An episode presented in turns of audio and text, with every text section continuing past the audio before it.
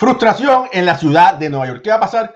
Vamos a analizar, nadie sabe, pero vamos a analizar para dónde los dos equipos, los metropolitanos y los bombarderos, tienen que ir para mejorar sus novenas. No se vaya nadie, béisbol ahora comienza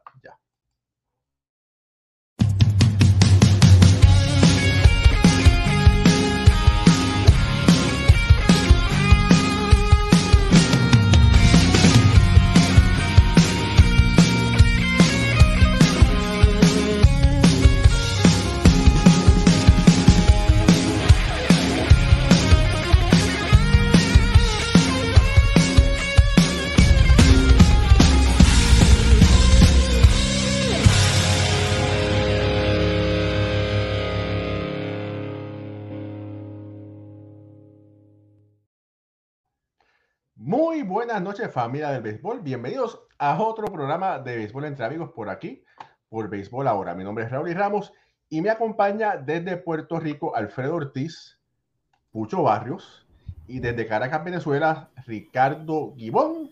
En algún momento esperamos que Moisés Fabián se conecte y siempre, ¿verdad? Desde la distancia, siempre con nosotros Jorge Colón Delgado. Familia, los equipos de Nueva York no valen un centavo me voy a poner la gorra de fanático, vamos a decir, me voy a poner la gorra de fanático, ¿verdad? Eh, esos equipos no valen nada, lo que hacen es perder, no podemos ir tanto a los extremos, ¿verdad? El equipo de los Yankees, como lo hemos dicho anteriormente, eh, aunque tienen un, un récord por debajo del todo el este, pudiera estar primero o segundo en la división central de la americana. Por la mala suerte, todos los demás equipos del este están jugando muy bien.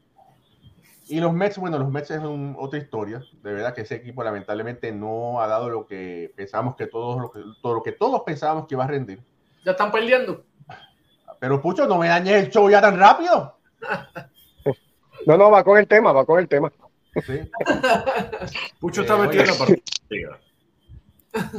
De, no, de verdad que ya, ya, ya me chavo ya. No me dejan inspirarme. Mira, pero Sí, de verdad que, bueno, el equipo más caro en la historia de, de las grandes ligas y posiblemente no pueda jugar ni para 500. Inaudito. Y por eso es el momento de vender, de comprar o de no hacer nada. Lo peor que pueden hacer los Mets es no hacer nada. Eh, y los Yankees, todos sabemos que tienen una deficiencia que las hemos mencionado, las hemos señalado, las hemos analizado eh, ¿Cuántos jugadores los Yankees no han probado en el left field? Creo que son nueve, si más no me equivoco. Eh, y sabemos que es un gran hueco que tienen. Saludo a Ed Panas, que está hecho un pez en el agua, allá mientras que pinta o, o van a dar la piscina. Javier Villalobos, saludos, buenas noches muchachos, bendiciones desde Maracaibo, Venezuela. Espero que digan qué cambios van a hacer los Yankees. Bueno, no sé qué, qué cambios van a hacer los Yankees, porque eso es, de verdad que como, a diferencia de otras ocasiones, no he escuchado nada, están herméticos. Y Pero sí. Y, Javier no los ha escrito bastante, de hecho el, lunes lo escribió. Eh, Javier es un oyente bien fiel a, nuestro programa. Saludos a Javier. Michael Rivera, que también, eh, saludos hermano, un saludo para todos, bendiciones, siempre también conectado Michael. Pero podemos hablar y analizar cuáles son los, eh, los movimientos que ambos equipos tienen que hacer para mejorarlo. Vamos a lo que vamos, ¿verdad? me parece bueno, no me parece.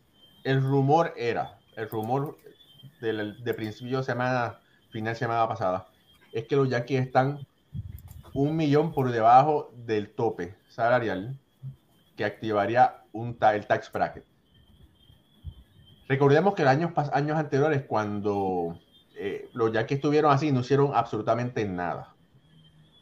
Si de verdad están, están eh, verificando su chelito, no creo que hagan nada.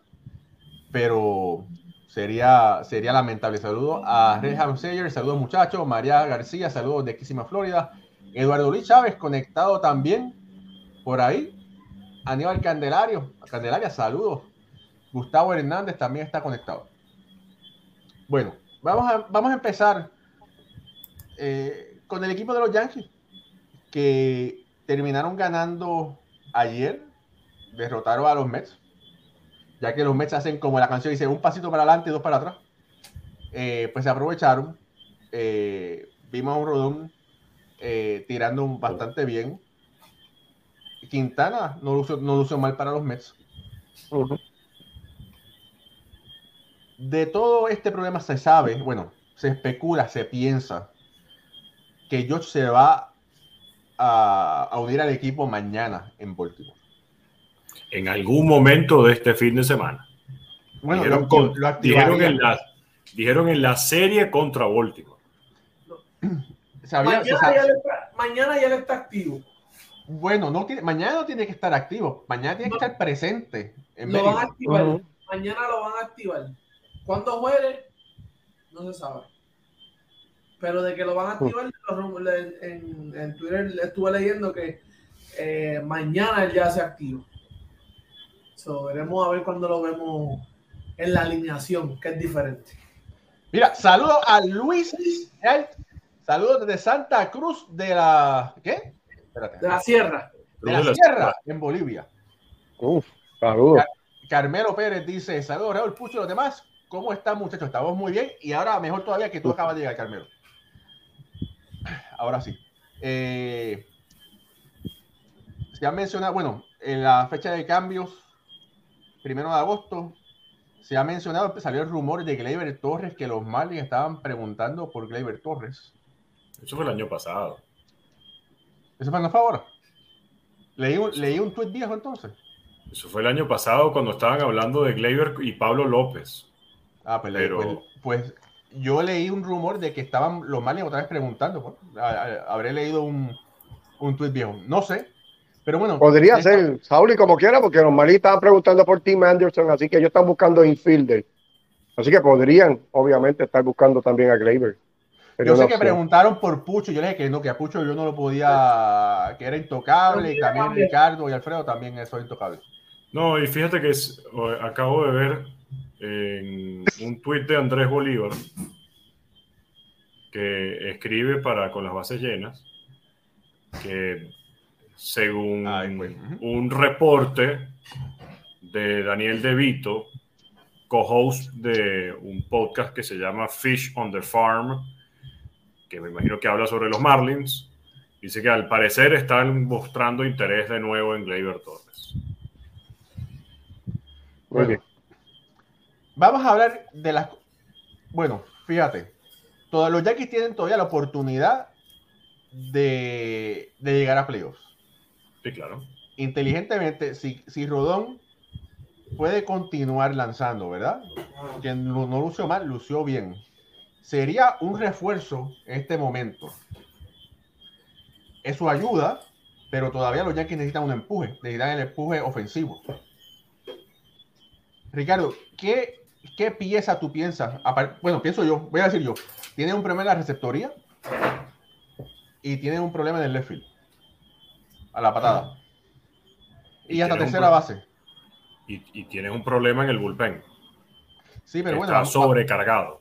Vamos a hablar de, la ofensiva y después nos tiramos para, para los lanzadores, ¿verdad?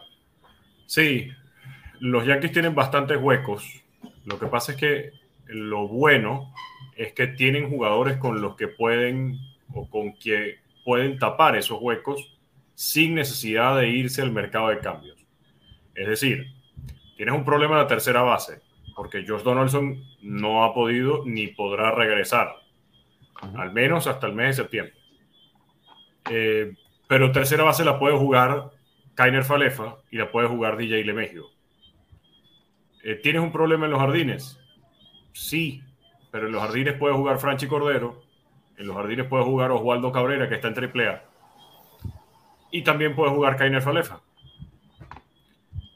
Los Yankees tienen un problema en la receptoría y ahí es donde veo el problema más grande, porque Ben Rothberg, más allá de que sí es un catcher, no ha estado tanto tiempo detrás del plato como para que tú puedas decir es un catcher confiable y que pueda guiar a un equipo en postemporada si no está Kylie Gashoka. Ahí es donde yo veo el problema más grande de todos, en la receptoría. Más allá de que muchos fanáticos están diciendo que es que los Yankees necesitan un catcher que batee, y otra vez los rumores, benditos rumores de Salvador Pérez, que si va a regresar, que si que a regresar no, que si va a salir de Kansas City, que si va a llegar a los Yankees de Nueva York. Eh, la verdad es que es bastante difícil analizar cuál puede ser la solución para los Yankees, porque como son un equipo muy cauto, son un equipo que antes veía sin ningún tipo de miedo a desembolsillar dinero y ahora no son así, sino que se cuidan mucho más.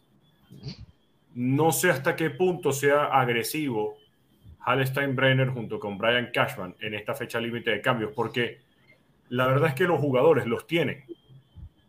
El problema es que no están bateando. Y no vas, no necesariamente porque te traigas a un jugador que esté bateando mucho, eh, vaya a ser lo mismo en el, en el Bronx. El uniforme de los Yankees pesa. No todo el mundo puede con la camisa. Lo que hizo, por ejemplo, el año pasado Matt Carpenter, eso no lo hace cualquiera lo que hizo Harrison Bader, que llega de la lista de lesionados y resulta que en postemporada batió más honrones que Aaron George, eh, eso no lo hace cualquiera tampoco. Entonces, no poder decir, más allá de todos los rumores, porque se habla, bueno, los padres de San Diego ya ahorita están diciendo que sí, Juan Soto podemos oír ofertas, aunque digan que es unlikely que lo cambien. Eh, después, varias fuentes dicen que los Yankees están detrás de Randall Grichuk, de los Rockies de Colorado. Randall Grichuk batea por encima de 300 puntos en la temporada, pero eso significa que va a continuar haciendo lo mismo con los Yankees de Nueva York. El deber de ser dice que sí, pero eh, también es un riesgo, ¿no? Yo honestamente no sé y me gustaría decirles a todos los que nos están oyendo y a ustedes que sí, miren, los Yankees van a ir detrás de este y este y este pelotero. Pero a mí me sorprendería si los Yankees firman a más, a tres o más. O sea, ¿cómo, que, ¿cómo, que, firmarían? ¿Que cambiaran? ¿Que cambiaran? Exacto, si los Yankees cambian a tres o más peloteros, me sorprende. Yo creo que van a ser cautos, yo creo que van a buscar a dos, yo creo que van a buscar a un lanzador y a un jugador de posición, eh, ya sea un jardinero o un catcher eh, no sé cuál de las dos posiciones. Fíjate, se, está hablando, son rumores, son rumores, son rumores, que Salvador de Kansas City sería una pieza interesante en Nueva York, ¿verdad? Eh, se dijo anteriormente que los Yankees habían indagado sobre eh, Salvador hacía tiempo, antes que hiciera Kansas City la, la contratación se ha mencionado a Candelario, ¿verdad? De, los nacionales. Se ha mencionado a él. Y se ha hablado también de Lane Thomas, de los nacionales de Washington. Eh, se ha hablado de Tyler, de Tyler O'Neill o de Dylan Carson en San Luis. O sea, de verdad que se han filtrado nombres varios, en su mayoría jardineros, pero es otra vez lo que hablábamos el lunes. En, en, en estos momentos y sobre todo cuando nos acercamos al día martes, los rumores y las noticias pueden cambiar tanto de un día para otro. En cuestión de minutos. Que, miren, hoy dicen, eh, ayer o hace cinco días, decían los padres no van a cambiar a Juan Soto y ahora dicen que sí están dispuestos a oír ofertas. Igual que cuando no la han ganado. Exacto. Dijeron el propio, creo que fue Bob Knight. No, el GM, el, gerente general, salió diciendo que, que ni Paul Goldschmidt ni Nolan Exacto. Y esa noticia, y eso lo había escrito o Bob Nightingale o Mark Faisan o alguno de ellos en sus notas de, de US Today y decía, mira, sí, hasta Wilson Contreras puede estar en el market, en el mercado, pero no lo han arenado y Paul Goldschmidt se quedan en San Luis y resulta que ahora ah, no, los Dodgers están preguntando, el otro está preguntando, y entonces no se sabe. Eh, son demasiados rumores y todo el mundo quiere dar alguna primicia, todo el mundo quiere eh, resaltar diciendo yo tengo un dato, yo conozco a la novia porque la novia de un amigo dice que la prima del amigo de la novia de Arenado dice que se va a casar y que le, gusta jugar en tal ciudad. Mira, la verdad es que es, bastante complicado esta, esta, esta época. Mira, saludos por ahí a Jorge Betancourt, que está conectado, Edwin Gilbe, que está llorando naranja, eh, oh. dice que está muy desilusionado. Edwin, hermano, no eres el único. Tranquilo, tranquilo. Eh, Moisés está, está allá recostado en un palo de luz, como dice él, llorando también las lágrimas. Eh, Santos Muñoz también está conectado por ahí. Ricardo Núñez, Raúl Campos, el tocayo, también está conectado por ahí. Miren, los Yankees sí pudieran conseguir, vamos a decir a cualquiera, o tratar de conseguir a cualquiera. Lo que pasa es que la historia dice que los Yankees no les gustan cambiar sus prospectos. Les da trabajo salir de ellos, ¿verdad? En este momento, Jason Domínguez, el gran prospecto, el marciano, está hecho un marcianito de plástico de una juguetería. No está luciendo para nada. Todo el mundo dice, ah, póngalo, llévenlo. No, ¿para qué? Se está bateando, creo que es por debajo de 220 en doble A. Eh, y de verdad no, no ha dado lo que se esperaba, por lo menos esta temporada. Ahora, todo el mundo tiene una temporada mala. Ojalá que él pueda levantarse y pueda progresar, pero en este momento, no sé, un, equipo quisiera coger un prospecto que pueda eh, demostrar, no un prospecto que tengan que arreglar o mejorar para que dé resultados. Eh, ahora mismo, Oswaldo Cabrera tiene mejores números y está mejor posicionado eh, que Jason Domínguez. Vamos a decir que los Yankees den a Oswaldo Cabrera y a Jason Domínguez.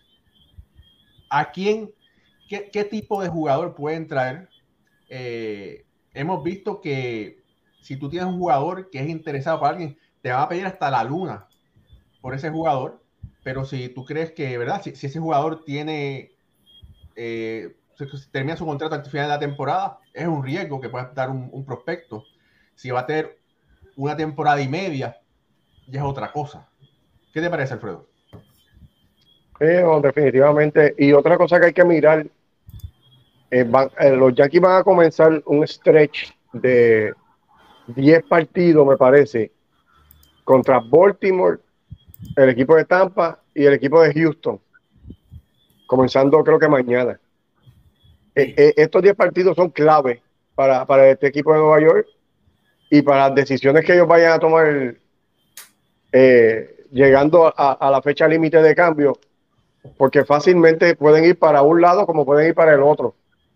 Tienen 10 juegos sumamente fuertes, el cual ellos tienen que pensar bien porque, como tú estás diciendo, o sea, puede ser, tú coges un jugador por renta y das, das algunos de tus prospectos claves por él, y te puedo decir que dentro de una semana y media eh, eh, tú puedes estar fuera ya de, de la contienda como se está viendo esto, y esto es algo que tiene que tomar en consideración. Este equipo no lo va a arreglar con un movimiento nada más.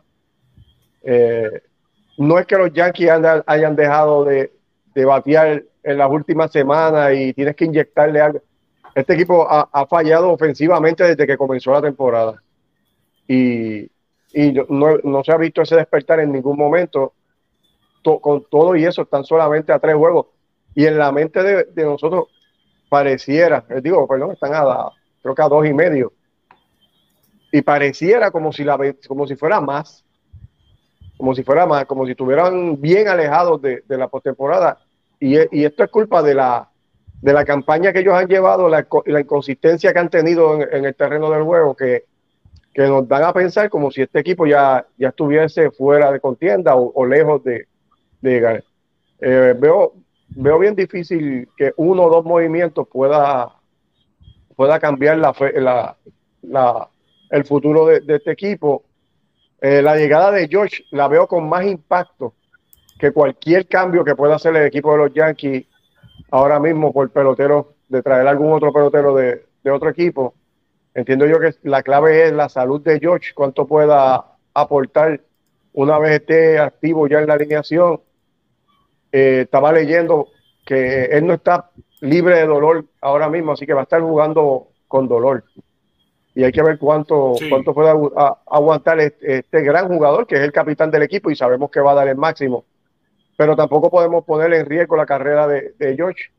Así que hay, hay, que ver, te digo, Raúl, y es bien complicado analizar este equipo como, como se encuentra en estos momentos y con todas las faltas que le veo como tú dices, en el left field, en tercera, en la receptoría, el bullpen. Eh, eh, un jugador que no hemos mencionado que, yo pienso que, para, el, para este equipo de los Yankees sería una buena adquisición sería para mí Corey Bellinger.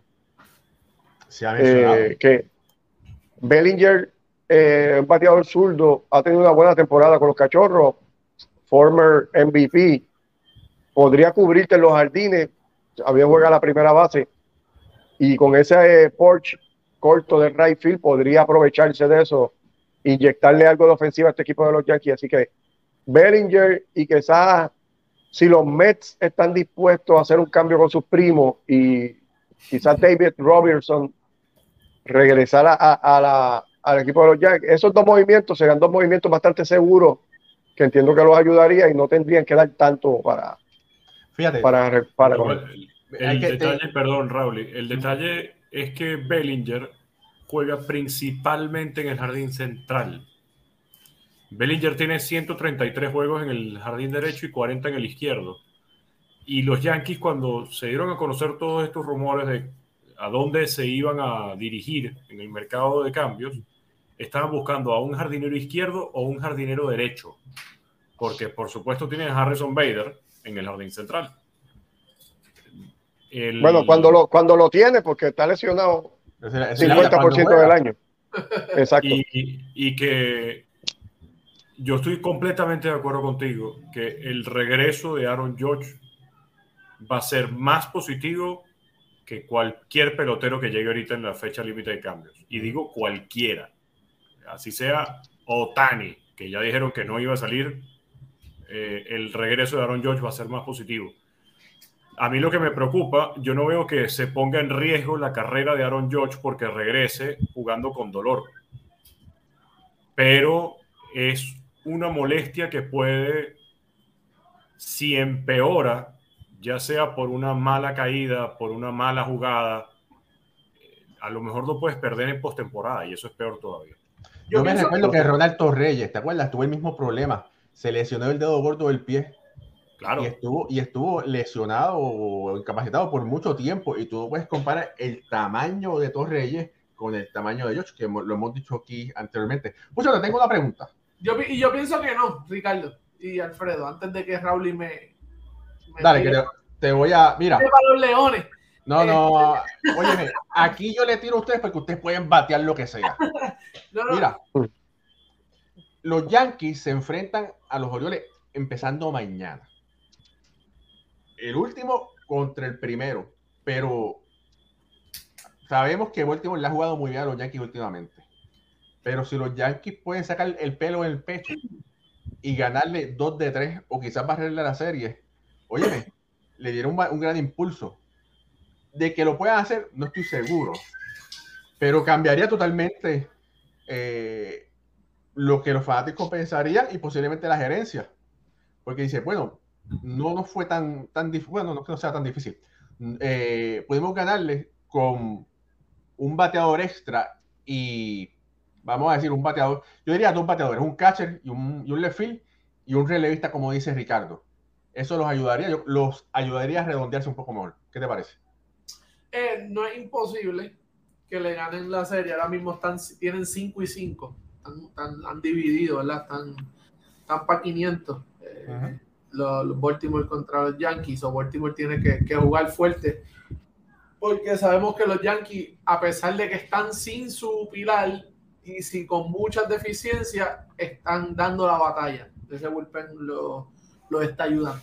Eso no sería descabellado que los, los Yankees derroben por lo menos uno o, dos jueguitos al equipo Baltimore, más con la llegada de, de, Aaron George, que en cualquier momento puede estar en, en ese line-up puede volver al line-up. So, yo creo que es una serie que Baltimore, y Baltimore tiene que seguir, ¿verdad? Manteniendo esa ventaja de dos, tres juegos y tratar de quedarse en esa primera posición. Mira, en la última hora ha habido un movimiento interesante. Y el movimiento es que haya sido Steinbrenner o haya sido Cashman, trajeron a Andy Petit para hacer, eh, para que esté ayudando o pasándole la mano a Aaron Boone, ¿verdad? Y es interesante, sabemos que Petit, eh, de corazón yanquista, ganador de varias eh, series mundiales, tiene esa, actitud ganadora. Eh, cambiaron al, coach de bateo hace poco. No van a cambiar a Matt Blake, que es el pitching coach, pero trajeron a Petit. ¿les, ¿les, parece que este, este ajuste interesante o piensan que, que, es desapercibido? A mí me parece que es un ajuste interesante. Lo que pasa es que ya Petit dijo que él es un asesor. Él no viene a, a quitarle el trabajo a nadie. De hecho, dijo que él iba a intentar estar con el equipo lo más posible. O sea, si hay que viajar, por ejemplo, a Baltimore, pudiera estar viajando. Si hay que de repente hacer otra gira después de Baltimore a otra ciudad, también pudiera hacerlo. Pero que va a, estar, va a tratar de estar con el equipo la mayor cantidad de tiempo posible como asesor. Eh, dentro de las cosas que dijo también, dijo que cuando él jugaba, todas las estadísticas y toda la sabermetría no son algo distinto a lo que él había visto antes. De hecho, conversó mucho tiempo con Gary Cole y dijo que de lo que más hablaron fue del agarre de los lanzamientos, pero no hablaron nada más profundo de, mira, es que tu rotación en el picheo tal eh, cayó tantas revoluciones por minuto, o, en el, eh, o según la estadística tal, tú te inclinaste de esta manera. No, eh, viene simplemente a conversar, a, impartir experiencia, a dar consejos, que evidentemente para los jugadores y para los lanzadores tener a una figura como Andy Pettit uniformado y en el dogout es, es un plus que va más allá de lo, de lo palpable. E, es, es algo anímico, es un empujón de confianza, no es lo mismo que con todo el respeto a Matt Blake, por supuesto, pero no es lo mismo que Matt Blake te diga, mira, eh, mejora esto aquí, aquí, aquí, te estás equivocando en esto y en esto, a que venga te lo diga Andy Petty. Mira, te voy a decir una cosa. El, la mejor, eh, el mejor movimiento que pueden hacer los Yankees es contratar a Carlos Bodilla para que los ayude con sus finanzas. Si usted quiere mejorar y planificar su futuro, www.cuidatufinanzas.com, Carlos Bodilla, nuestro amigo, te ayuda a tu, planificar tu retiro, aumentar tus activos, planificación de presupuesto, mira, para que el futuro no te tome con los pantalones debajo. Así que ya tú sabes, dale una llamadita a Carlos para que él te pueda ayudar. Ahora sí. Bueno, sabemos que la deficiencia es el field y la receptoría y la tercera base. Eh, Alfredo, ¿te parece? Sabemos que no tenemos una bola de cristal. El que tiene la bola de cristal es Moisés, ¿verdad? Y está desaparecido en este momento. Pero si pudiera apostar, ¿verdad? Que yo sé que tú eres un hombre que no apuestas, pero si pudieras apostar a, un jugador o qué tipo de jugador los Yankees tienen que conseguir, ¿qué, qué, qué, te, pareciera? Bueno, como te dije, me, sigue gustando la, la adquisición de, de, Bellinger para, para los Yankees. Sé lo que, ¿verdad? Lo, lo, que dice Ricardo, la mayoría de sus juegos ha sido en el jardín central. Eh, eso no quita que, pueda jugar, eh, eh, creo que es un gran atleta y podría jugar el izquierdo sin problema. lo otro sería, entiendo yo, como, como te dije, traer, traer un relevista de experiencia para ayudar, para ayudar a ese bullpen del equipo de los Yankees, que no ha estado mal, el bullpen ha hecho un buen trabajo, pero está un poco gastado. Si, si Rodón hace el trabajo que es como si inyectara un, un iniciador eh, de la agencia libre o de cambio, lo trae. Ya, pues entonces entiendo yo que eso que te dije, eh, no, no los veo haciendo un movimiento por un receptor de impacto, eso no lo veo. Entiendo yo que viene un, outfield y, David Robinson sería el lanzador que yo me gustaría que consiguiera.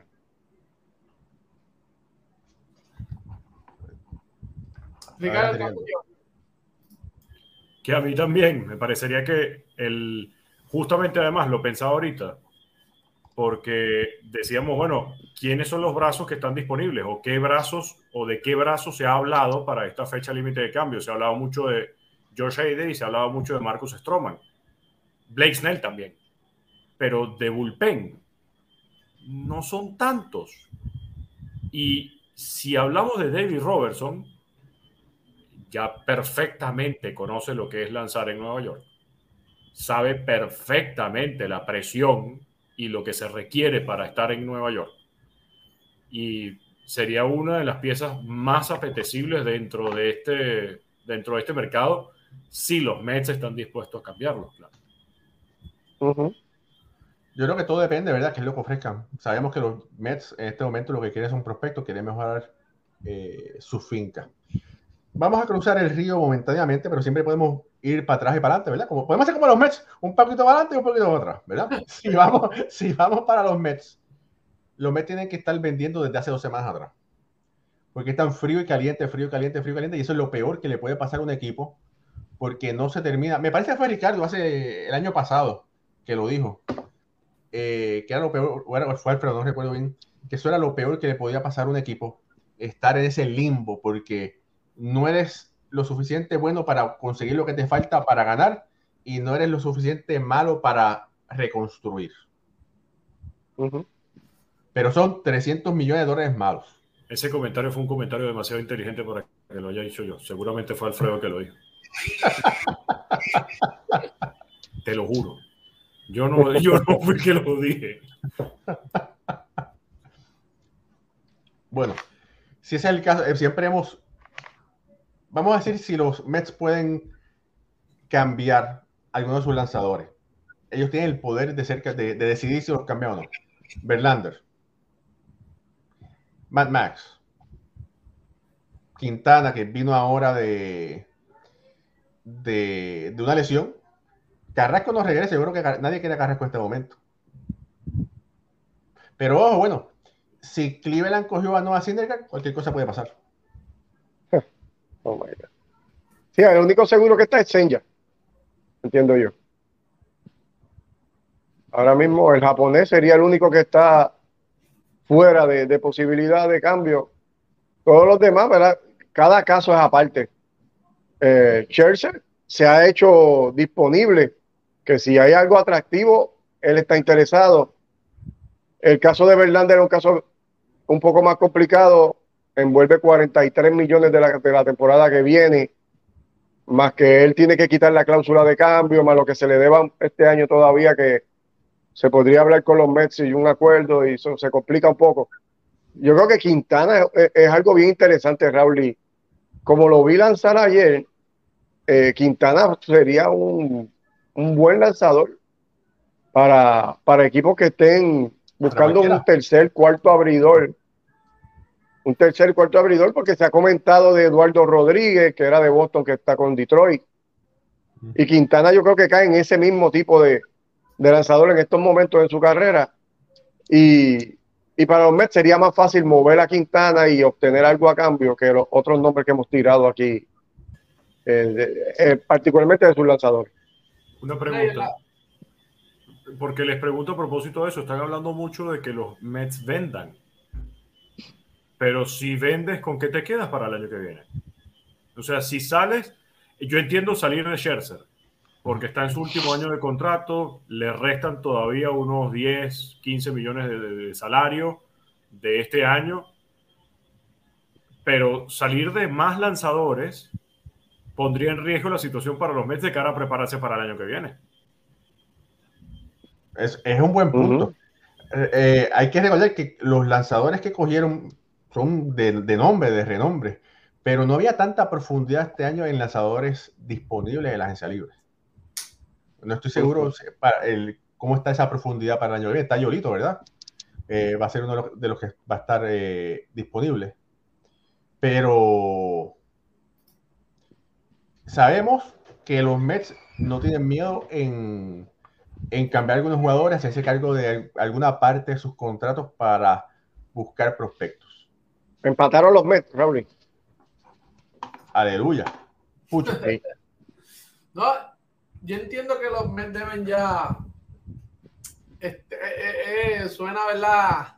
Triste, pero deben ya olvidarse de este año.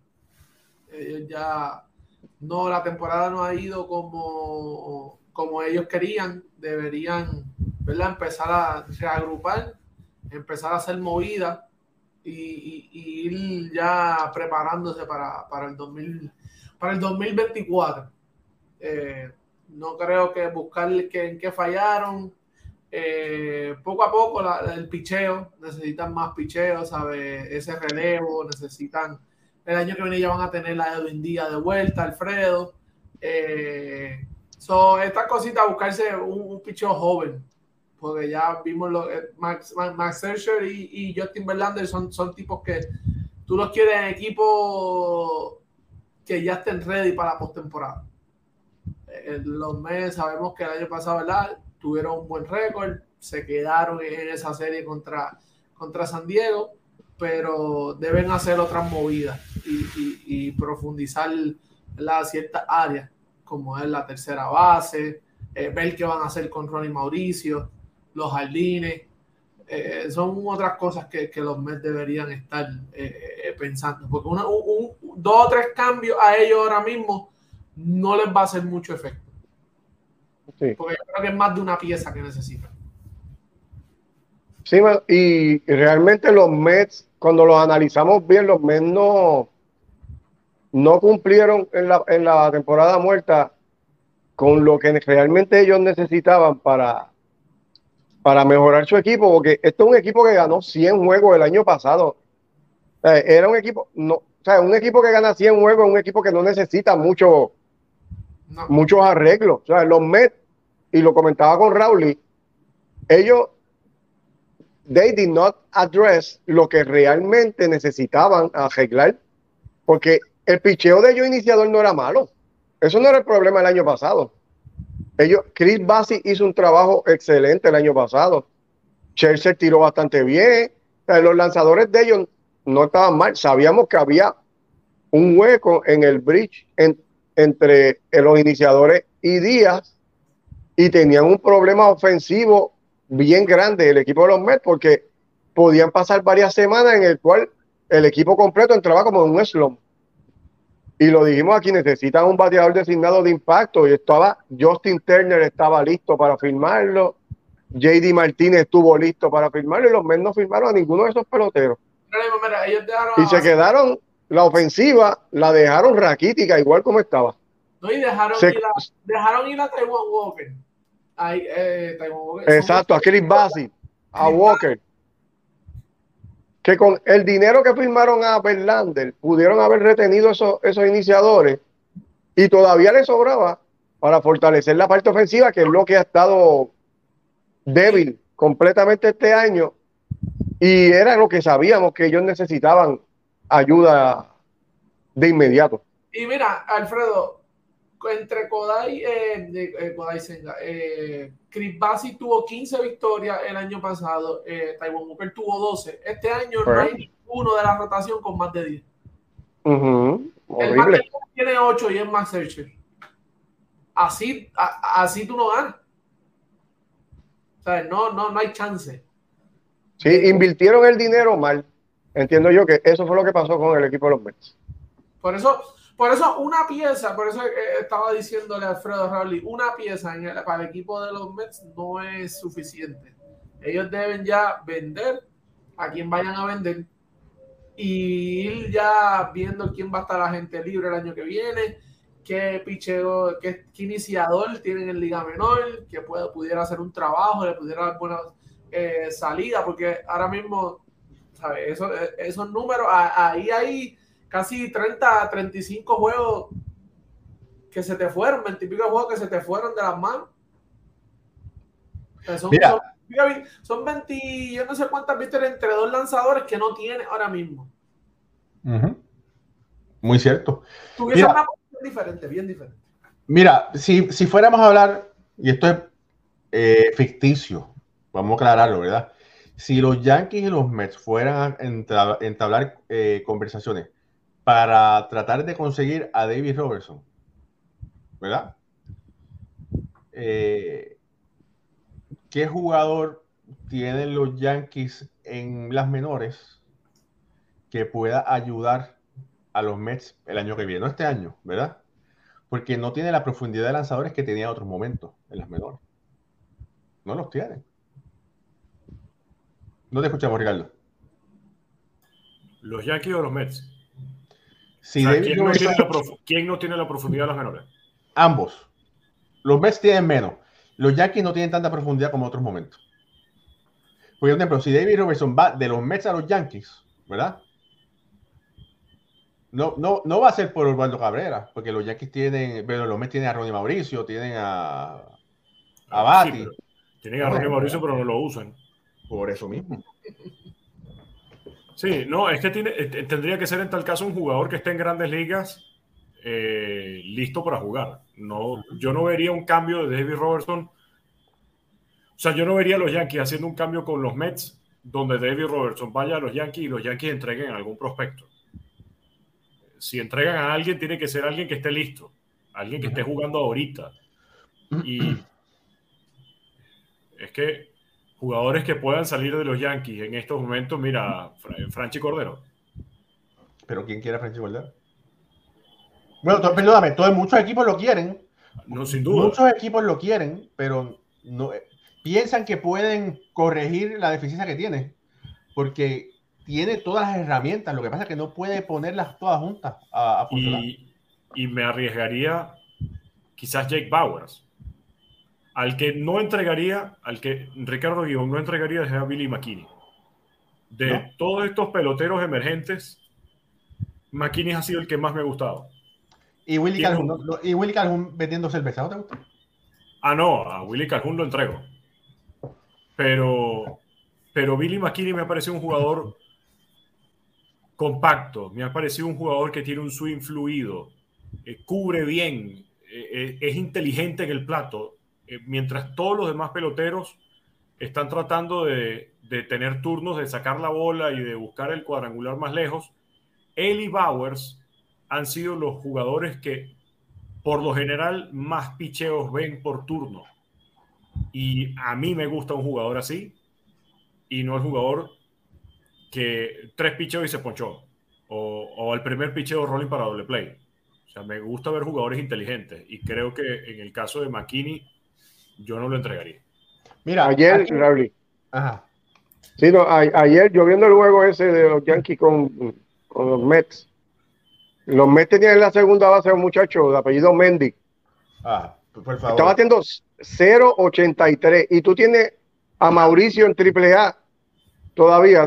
hay, cosas que uno no, no puedes entender. No hay, manera de que uno pueda analizar este equipo seriamente viendo algo como eso. Cuando los Mets, hace tiempo, si, si están eliminados ya, ya todos esos jóvenes deben estar en grandes ligas para darle el break. El viento está arriba, pues Mauricio debe estar arriba. Eh, todos deben estar cogiendo turnos ya para ponerlos ready para la próxima campaña. Porque no hay razón por la cual tú tengas ese tipo batiendo 0.83 y, y jugando. Y con este muchacho todavía en triple A, no, no veo la razón. Mira, por aquí Ed Panas, nuestro primer amigo, dice: Parte mayor del problema de los metros fue la pérdida de Sugar. Si están ganando el octava, Sugar aseguraba victorias. Si él es fácil perder con los bates flacos, ¿qué piensas? Sí, yo, fíjate. Eh, Sugar eh, yo entiendo que sí, que fue la diferencia este año en, gran parte, porque el relevo, ¿cuántos juegos ha, perdido? Robertson baja del noveno al octavo y pues le daba, ¿cómo Le daba más consistencia, más poder esa, esa parte, parte de, los lanzadores de relevo.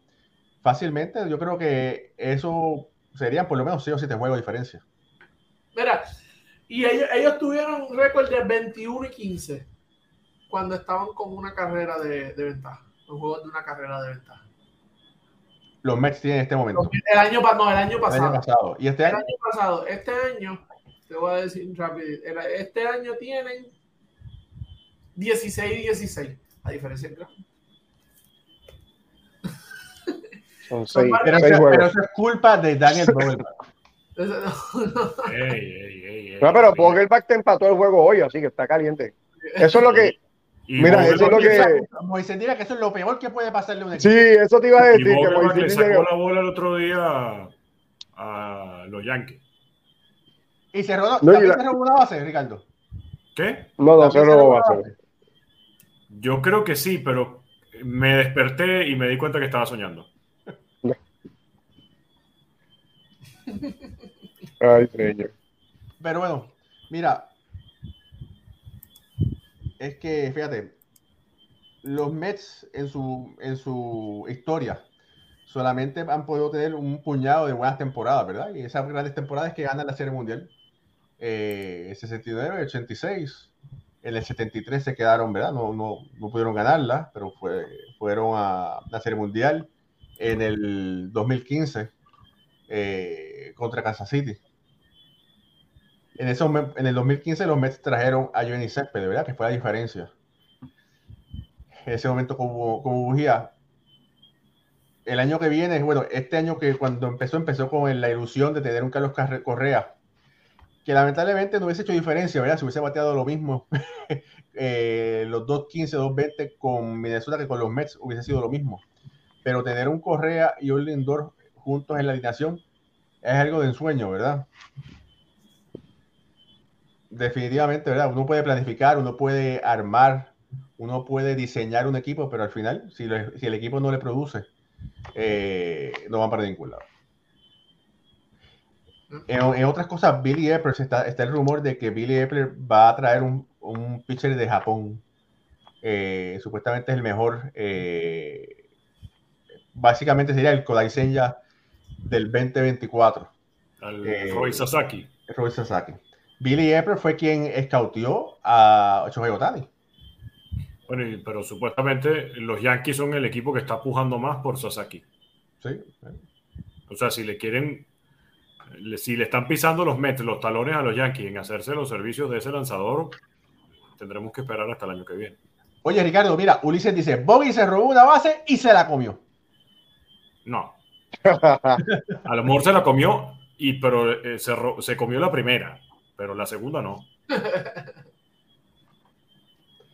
Eh, oye, hay que decir antes que se nos, se nos olvide, familia, esto es Béisbol ahora, estamos por YouTube, estamos por Facebook, denos, síganos por, eh, denos follow por Facebook, eh, suscríbase a nuestro canal de, de, YouTube, también nos puede escuchar por los podcasts de audio de Spotify y Apple.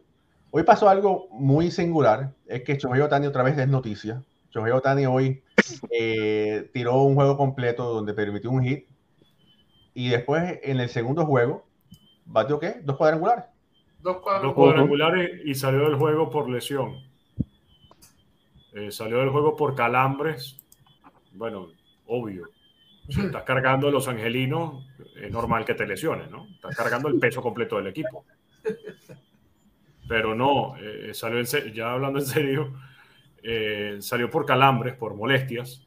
Debe ser cuestión de día a día. Eh, seguramente unos masajes esta noche y mañana y a lo mejor mañana le dan el día libre y regresa para el día sábado. Pero es algo histórico porque ver a un jugador que en una doble cartelera lance un juego completo y en el siguiente juego, fueron minutos después, de hecho, 40 eh, minutos. La cronología de tiempo lo iba publicando Major League a esta hora con tantos minutos lanzó juego completo, a esta hora con tantos minutos lanzó el primer honrón, a esta hora con tantos minutos lanzó el segundo honrón. Fue impresionante lo que hizo Shohei Otani. Mira qué suyo hermoso ese, mira, mira, mira. ¡Fuácata! Mira, eh, quiero, fíjate, quisiera hablar un poquito sobre ese cambio de Ahmed Rosario a los Dodgers. Eh, según tengo entendido, eh, los guardianes de Cleveland querían deshacerse de Ahmed. Estaban buscando cambiarlo. Pero me sorprendió que recibieran en cambio a Noah Syndergaard. Syndergaard ya estaba... Claro. Es, el segundo cambio que, está haciendo, que han hecho los Dodgers en 48 horas, ¿verdad? Kike, eh, primero, ahora Ahmed, reforzando eh, el cuadro y los jardines. Sí, y ahora tú puedes usar a Ahmed. yo creo que Cleveland sale de él porque defensivamente no ha sido su mejor temporada. No ha sido su mejor temporada defensivamente. Eh, tiene negativo safe en defensive run safe. Eh, pero sabemos la calidad, ¿verdad? Y sabemos el tipo de guante que, que ame, que ame Rosario esto le da esta defensa que, que lo, lo, los Dodgers pierden con Gavin al perder a Gavin Lux por el resto de la temporada. Eh, deja a Mookie tranquilo en el, en el jardín derecho.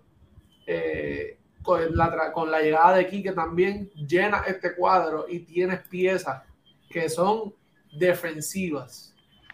Porque lo que está haciendo entre Freddy Freeman, Mookie Betts y Max Monsi eh, es la ofensiva de, de de, de, este equipo de los Dodgers. Al tú poner, ahora tú puedes poner eh, Miguel Rojas en segunda, Amel Rosario. No, pero cualquiera de los dos, Ricardo, cualquiera de los dos puede Amel Rosario puede jugar la segunda o Miguel Rojas, cualquiera de los dos. Y no creo que ninguno tenga problema eh, en jugar cualquiera de las dos posiciones. pero Miguel Rojas en el Ciore, Amel Rosario va a la segunda eh, de vez en cuando o moverla a, uno de ellos a la tercera base, ponerla a McMonsi en la segunda, como quieras moverlo. Ahora tienes piezas para jugar, que era lo que no tenía. ¿Y no te parece que más bien ahora tienen demasiada cama para tanta gente? No. Perdón, tanta gente para poca cama. No. Al revés. No, eh, no creo, porque tú tienes un. Chris Taylor siempre ha sido un jugador de rol, siempre ha salido del banco. Y sabes que lo puede usar en el outfield, lo puede usar en el infield. Eh, Kike Hernández igual. A ver, como puede usarlo de iniciador, puede, puede ser contra un bateador zurdo, puede tiene un pitch ahí contra un pitcher zurdo. So, tienen las piezas. Ahora, yo creo que los Dodgers ahora se pone, ¿sabes? profundizan más este, eh, esta banca. El equipo, o sea, tiene un Austin Barnes, Amel Rosario, Chris Taylor y Enrique Hernández. Esa es la banca, según lo tiene eh, Fangraph. Ellos estarían jugando con Mookie B en la segunda, eh, Freddy Freeman en primera, Will Smith cachando, que se me olvidó también que ese otro que ofensivamente ha tenido un añazo. Max Monsi en tercera, JD Martínez de DH, David Peralta en el jardín izquierdo, Jason Hayward en el derecho, que iría para el banco, Jason Auman en el centro field, el novato, y Miguel Rojas en el campo corto. Yo creo que ahora este equipo de los Dodgers está más profundo, defensivamente. Ofensivamente van a seguir siendo las mismas piezas.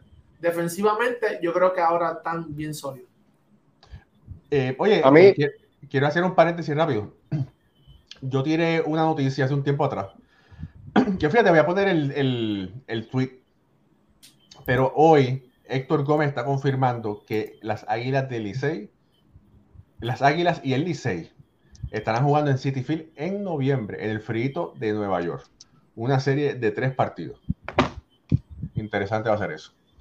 Eh, Mira, Lauri, quería decirte, la, yo, yo, la, otra, la otra cara de la moneda es la que a mí todavía no, no entiendo bien, porque entiendo que, que, el equipo de Cleveland pudo haber pedido o obtenido algo mucho mejor que, que Sindergaard por, por los servicios de Ahmed Rosario, que quizás no está pasando por su mejor campaña, pero este es un bateador de 270, 275, probado ya en grandes ligas, tiene poder ocasional te da, te da también la oportunidad de que puedes jugarte en jardín, en los jardines.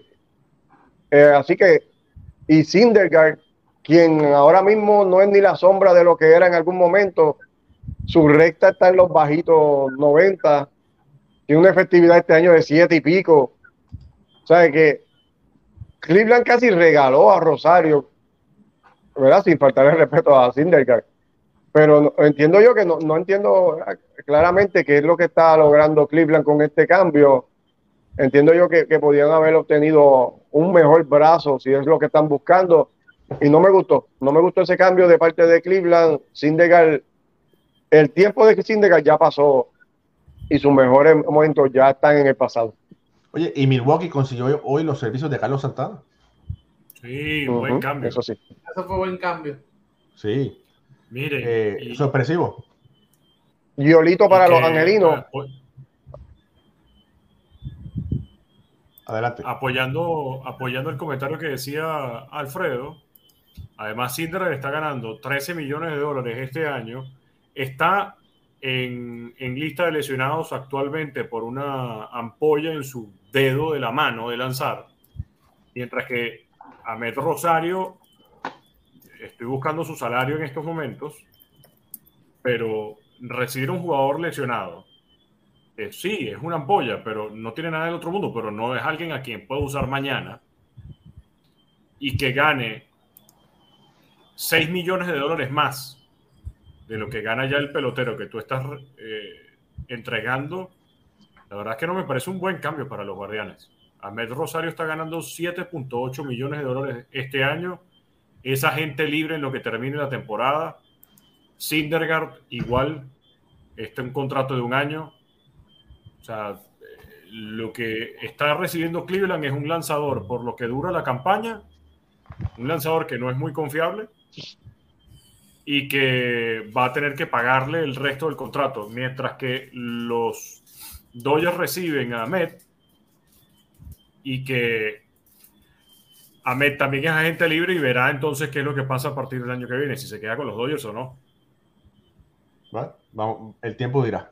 Mira, eh, Dice, oye, Jorge Caraballo dice, Ricardo, Cody Bellinger llega a los Yankees. Bueno, vamos a ver.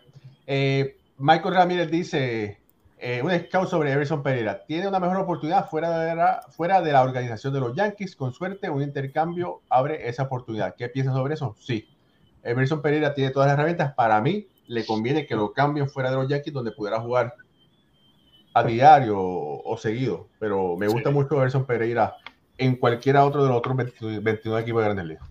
Sería interesante ver a Bellinger jugando porque su papá, Clay, jugó con los Yankees de Nueva York. Sí. Y no sé cuántos peloteros puedan decir que padre e hijo jugaron en los Yankees. Mm, no muchos. Por eso, no muchos. Porque además el pelotero que más rápido se te viene a la cabeza es Ken Griffey, padre, pero Ken Griffey Jr. dijo que jamás jugaría con los Yankees de Nueva York, con razones completamente entendibles.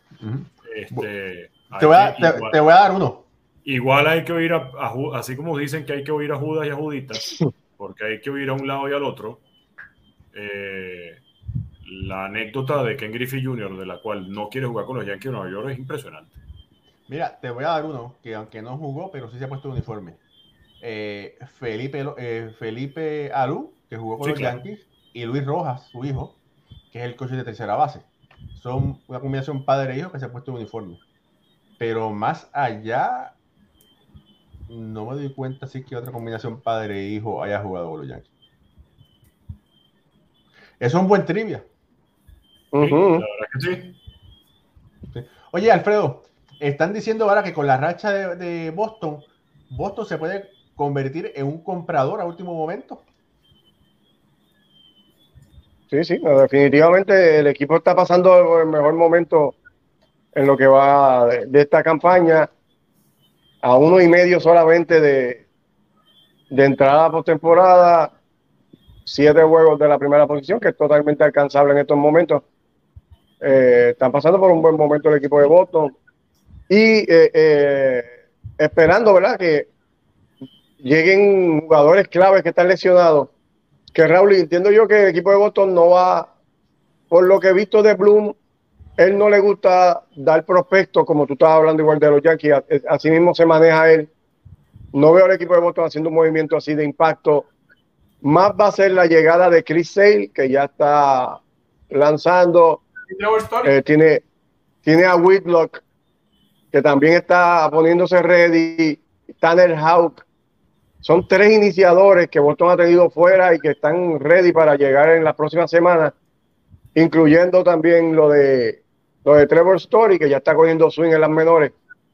Son cuatro jugadores que, Boston cuenta con ellos, que, entiendo yo que van a aportar al equipo directamente y, de inmediato sin costarle nada a, a Boston que ofensivamente no necesita nada. Yo entiendo que este equipo no necesita hacer nada ofensivamente si hay algún brazo disponible de relevo, como siempre eh, es bueno, nunca está de más tener lanzadores eh, eh, de más. Sería lo único en estos momentos, a mi entender. Oye, Toronto hizo un cambio, por, se llevaron un, relevista, pero todavía a Toronto necesita algo más. ¿Qué, qué tiene que hacer Toronto para mejorarse como equipo? Coqui, Coqui no, no, Ricardo, es un chiste, es como diciendo, pensando, o sea, no es, no es Yo creo que, creo que Boston tiene que jugar más con el uniforme amarillo. Oye, sí, tienen 21, creo que 21 y 5 este año con ese uniforme. Sí, les ha ido demasiado bien. Y ayer, de hecho, ayer o antier, eh, un, un, amigo venezolano que hoy en día está en Colombia, Marcos Grunfeld, justamente preguntaba sobre qué les parece el uniforme de Boston, porque a él no le termina de gustar. Y le dije, a mí me parece extraño el, ese uniforme amarillo, porque no va tanto con los colores de Boston. O sea, tú no lo asocias al, al color tradicional de, de, los medias rojas. Pero, por otro lado, cuando ves que de los uniformes del City Connect puede ser uno de los más elaborados y uno de los que más se identifica con la ciudad, es un uniforme bonito. O sea, cuando entiendes todo lo que quiere decir el uniforme y que rompieron un poco el paradigma, porque por ejemplo, el de los mellizos de Minnesota lo único que dice es Twin Cities y las dos banderitas de Saint Paul y de Minneapolis. Y la camisa, la gorra es todo igual. Eh, el de los cachorros de Chicago, Wrigleyville. El de los Media Blancas de Chicago, South Side. Pero el del Boston, se ve que le pusieron cariño a la cuestión. Y de verdad que qué bien que ahora están jugando con este uniforme y les ha servido bastante bien. Algo de cábala hay. Y si es por cábala, les está yendo de maravilla. Úsenlo más seguido. Bueno, te voy a decir un, rumor confirmado. Y es que Béisbol ahora va a tener su Jersey City Connect. Así que estése eh, pendiente porque por ahí viene prontito. Así que y va a estar disponible si, si nuestra familia quiere conseguir una, va a estar disponible.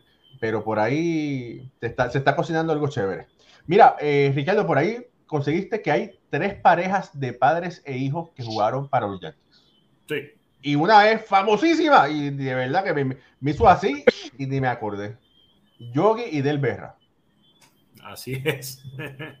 Así es. Son tres parejas, padre, o sea, son tres tríos o un trío que han jugado para los Yankees de Nueva York. Yogi y Dale, Ron y Ike Davis y Mark y Dalton Blazer, que jugaron para los Yankees eh, en algún momento de sus carreras. El más conocido, por supuesto, Yogi Berra con su hijo Dale. Pero nada más han habido tres, curiosamente. ¿Verdad? Increíble. Oye, esa, esa estaba, se la voy a regalar a Alfred Álvarez para que la dé ahí en el, en el de los Yankees. Pero ya ustedes se enteraron aquí, ya ustedes se enteraron aquí, así que si la da, pues se la contestan. Mira. Y contéstensela rápido. Rapidito. Eh, por ahí dice que te equivocaste, Ricardo, que no fue quien Griffith, fue Vladimir. No, no. Fue quien no. Griffith que le pasó y uh -huh. a Vladimir también pasó. Los dos pasaron, pasaron malas, malos recuerdos con los Yankees de Nueva York. El de Vladimir no estoy tan claro de qué fue lo que le sucedió. O sea, bueno, yo no estoy tan claro de por qué no quiere jugar. Simplemente la dice changuería, que no. La changuería, de, porque es changuería. La changuería de Vladimir fue que él se siente ofendido que los Yankees no firmaron a su papá porque firmaron a Eric Sheffield. Bueno. Eh, Pero lo de, Griffith, lo, lo, de Griffith tiene más sentido. Lo de Griffith tiene más sentido, pero, obviamente. Tontería, pero Ken Griffith, o sea, lo de Ken Griffith sí tiene sentido, lo de Ken Griffith es más justificado. Vladimir Guerrero simplemente no quiere jugar con y ya. Exactamente. Mira, saludos por allá. Eh, KJ Come, que está conectado, Vidal Santiago, eh, Francisco Rojas, que está también por ahí. ¿Es posible algún, algún tipo, muchachos, los Marlins no van a soltar a Luis Arraez ni por la barba de Santa Claus? Olvida de eso. Tú sabes que yo hablé con, tú sabes que hablé, tuve la oportunidad de hablar con Arraez cuando estuve en la Florida, que escribió un artículo, eh, y dice que su primera, eh, la primera vez que fue a un parque de grandes ligas fue a los Marlins, fue a ver a los Marlins. Sí. Y fue para ver, eh, vio pichar a Bartolo Colón, de fanático. Es bastante común esa historia porque el destino más cercano de los Estados Unidos para Venezuela es justamente Miami. Uh -huh. Además, Big sexy. Una, con, o sea, con el paso del tiempo, Miami se ha transformado prácticamente en una segunda casa. Sí. Eh, por aquí, eh, KJ Comics Vladi dijo que cuando era pequeño lo sacaron del field y dejaron al otro. Pero es que Vladimir padre nunca jugó para los Yankees. Está ahí te confundiste. KJ Comics. Ese es Ken Griffey Jr., no, Ken, no Vladimir Guerrero. Correcto. Y en otro comentario más arriba coloca Arenado cerca de llegar a los Dodgers. No, los Dodgers están preguntándole a los Cardenales de San Luis por no han arenado. Eso no es estar cerca. La que sí llegó, está muy cerca, es nuestra querida madrina María López, que está conectada. Bendición. La bendición, mamá. Alfredo Ortiz. Así es. Muy bien, la bendición. Así es. Se nos queda algo. Bueno, ¿Qué es lo que ibas a decir de, antes de que vayamos al lunes? ¿Qué ibas a decir del cambio de Santana, de Carlos Santana a Milwaukee? Yo creo que esto pone a Milwaukee en tremenda posición. Otro sí. bate de fuerza. Yo creo que, que y le hacía falta. Esa es una de las cosas que hacía falta en, Milwaukee, porque el picheo ellos lo tienen. Eh, yo creo que eh, esto era lo que precisamente lo que necesitaban los cerveceros, ya que, ¿verdad? Sabemos, el Telles no, no ha estado ahí para. Mira, por aquí Michael Ramírez dice, Jim Boden cree que es un buen intercambio de Jamer Candelario y Lane Thomas por cuatro prospectos de Bronx. Entre los nombres se encuentran Richard Fittis, Chase Hampton, Anthony Hall y Roderick Arias. creo que todos esos prospectos son de clase A para abajo, ¿no? No sé si Fitz está en doble A. Y el detalle en ese cambio es que tienes que abrir dos puestos en el roster de 40 uh -huh. para meter a Jamer y para meter a Lane Thomas.